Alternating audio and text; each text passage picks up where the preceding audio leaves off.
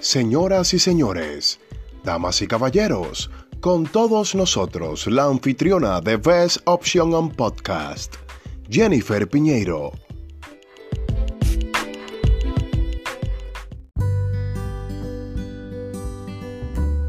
Ganadores, bienvenidos a Best Option on Podcast, un espacio diseñado para abordar temas de interés respecto al comportamiento aplicado al entorno laboral. Tópicos como acompañamiento, planificación, reclutamiento y selección de personal, comportamiento no verbal, desarrollo de competencias y otros tantos serán abordados cada semana mediante cápsulas informativas, storytelling y entrevistas. Así que ganador saca papel y lápiz o tu dispositivo electrónico favorito para que tomes notas y luego puedas aplicar lo aprendido en tu entorno laboral. Bienvenidos a este nuevo episodio.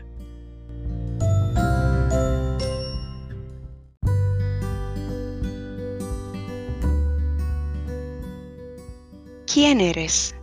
No, no te equivocaste de podcast. Estás en el episodio número 3 y es que esta es una pregunta extremadamente temida, tanto en terapias como en entrevistas de trabajo y no menos en conversaciones cotidianas. Es tan difícil poder responder porque implica una evaluación del ser. Pero tranquilo, Estás en el lugar correcto, en el momento indicado para ayudarte a responder esta pregunta especialmente aplicada al entorno laboral. Típicamente lo primero que te surge cuando salta esta pregunta es decir tu nombre o si estamos hablando de entrevistas laborales, pues decir tu profesión. Sin embargo, describen esto realmente, estos dos elementos describen lo que es tu identidad es suficientemente abarcador, lograría capturar positivamente la atención de tu entrevistador. Si la respuesta a esta y las preguntas anteriores fueron negativas, entonces debes quedarte hasta el final de este episodio para explicarte cómo debes responder esta tan temida pregunta y qué debes colocar en tu currículum vitae respecto a la descripción de tu perfil. Antes de la entrevista y aún mucho antes de crear tu currículum, debes tener claro quién eres. Esta pregunta es extremadamente temida de hecho, es muy probable que todavía hoy, tú que me escuchas, no sepas quién eres. Hagamos un ejercicio a ver qué tan bien estás en este asunto. Toma una hoja o algún dispositivo electrónico y plasma lo que sería tu respuesta a esta simple pregunta. Pausa el podcast y nos vemos cuando termines de hacer este ejercicio.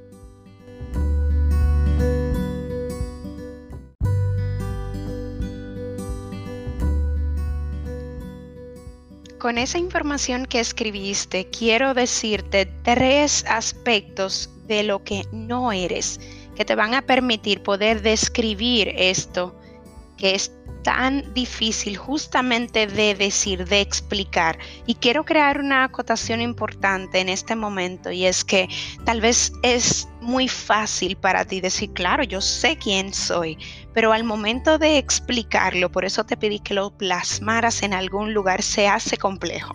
No es una pregunta tan fácil y sencilla como se ve, pero ahora te voy a dar tres elementos de lo que no eres para que si encuentras en tu definición, en tu descripción de ti, estos elementos pues los taches porque no forman parte de tu esencia. Lo primero es que no eres tu nombre. Imagínate cuántas personas se llaman como tú. O aún más, cuántas personas tienen tu mismo nombre y tu mismo apellido es que este sustantivo no dice absolutamente nada de tu esencia. Esto es como un label, como una etiqueta, pero esto no define quién eres. No eres tu profesión. Sí, yo sé que esto es importante y que quieres que todos sepan que fue con mucho esfuerzo, que te graduaste, que esto, que lo otro, pero esto no dice quién eres tú. Claro que sí, esta información va en tu currículum vitae, pero no en la descripción de tu perfil. Así que no, guarda esa información para luego porque sin duda te ha traído la experiencia, los conocimientos para que esto sí forma parte de, tu esencia y esto sí puedas colocar en tu currículum vitae. Pero esta información no es lo que eres. No eres lo que has logrado. Sé que tienes muchos éxitos, sé que has caminado y que por tanto en el camino has logrado cosas, pero esto no es lo que eres, no es tu esencia. Sin duda te regalan experiencia que enriquece lo que eres, pero no es una definición de ti adecuada. Así que no eres tu nombre, no eres tu profesión, no eres tus éxitos. Entonces, ¿cómo voy a responder esta pregunta?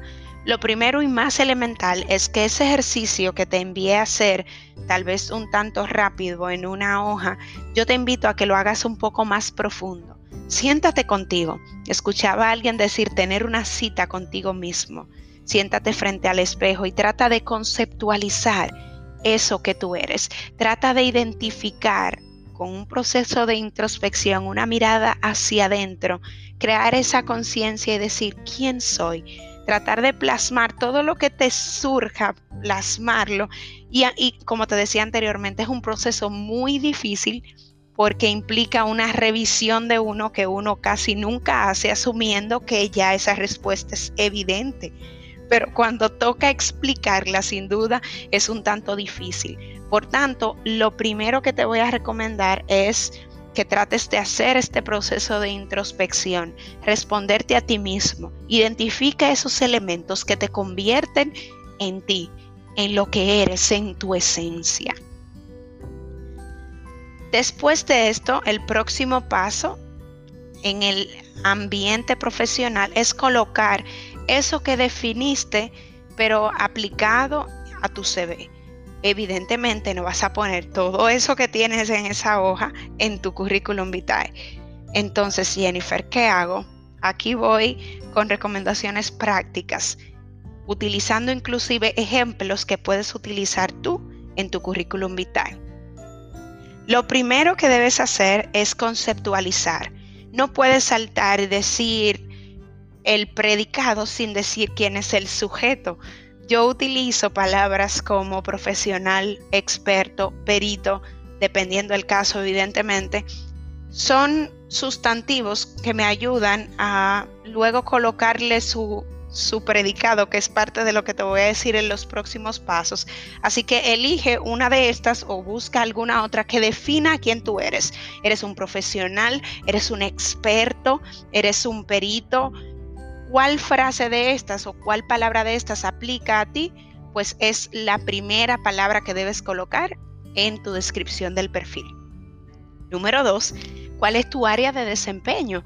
¿Cuál es el alcance? Cuando tu reclutador lea tu CV, quiere ver en qué área es que dices ser profesional en qué área es que tú dices ser un perito. Entonces, profesional en el área de ingeniería, nota que aunque estoy hablando de tu carrera, no estoy mencionando tu título académico, estoy hablando de la, pericia que te dio, los conocimientos que te dieron esa carrera. Eso sí forma parte de tu esencia.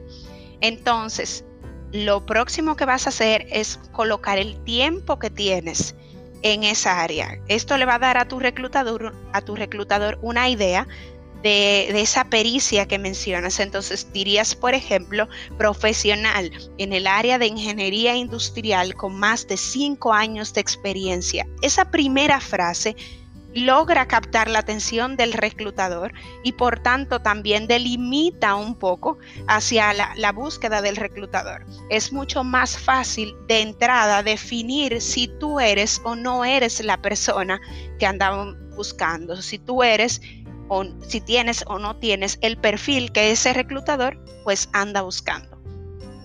Número cuatro, llegó el momento de mostrar tu esencia. Aquí es que yo digo que es es tu momento de brillar, es tu momento de decir qué te caracteriza a ti.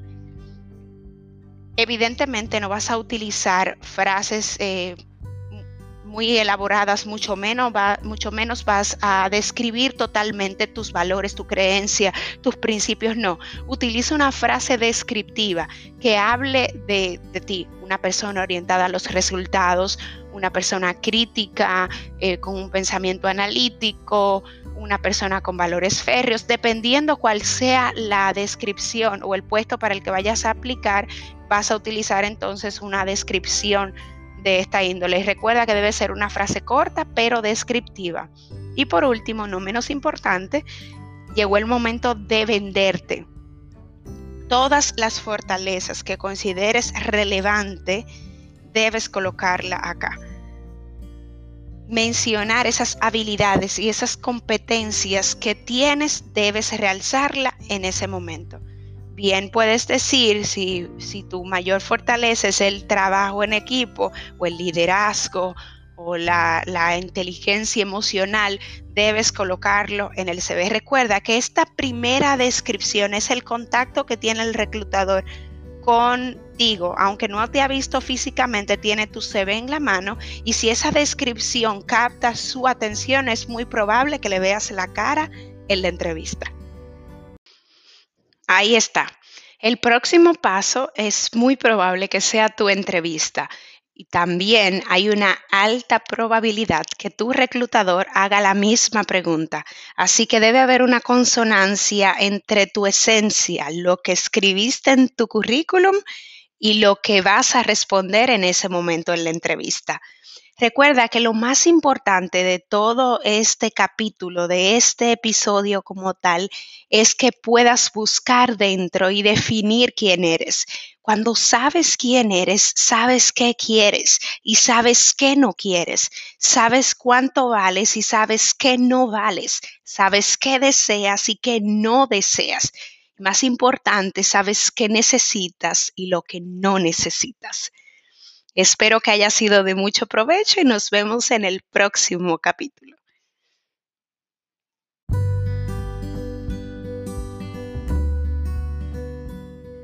Ganadores, hasta aquí nuestro episodio del día de hoy. Espero haya sido de provecho para todos ustedes.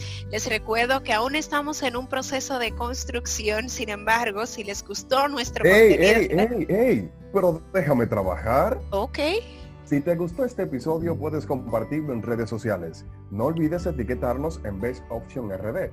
Y claro, etiqueta Jennifer en Jennifer Pineiro 30. Será hasta el próximo episodio. Te esperamos.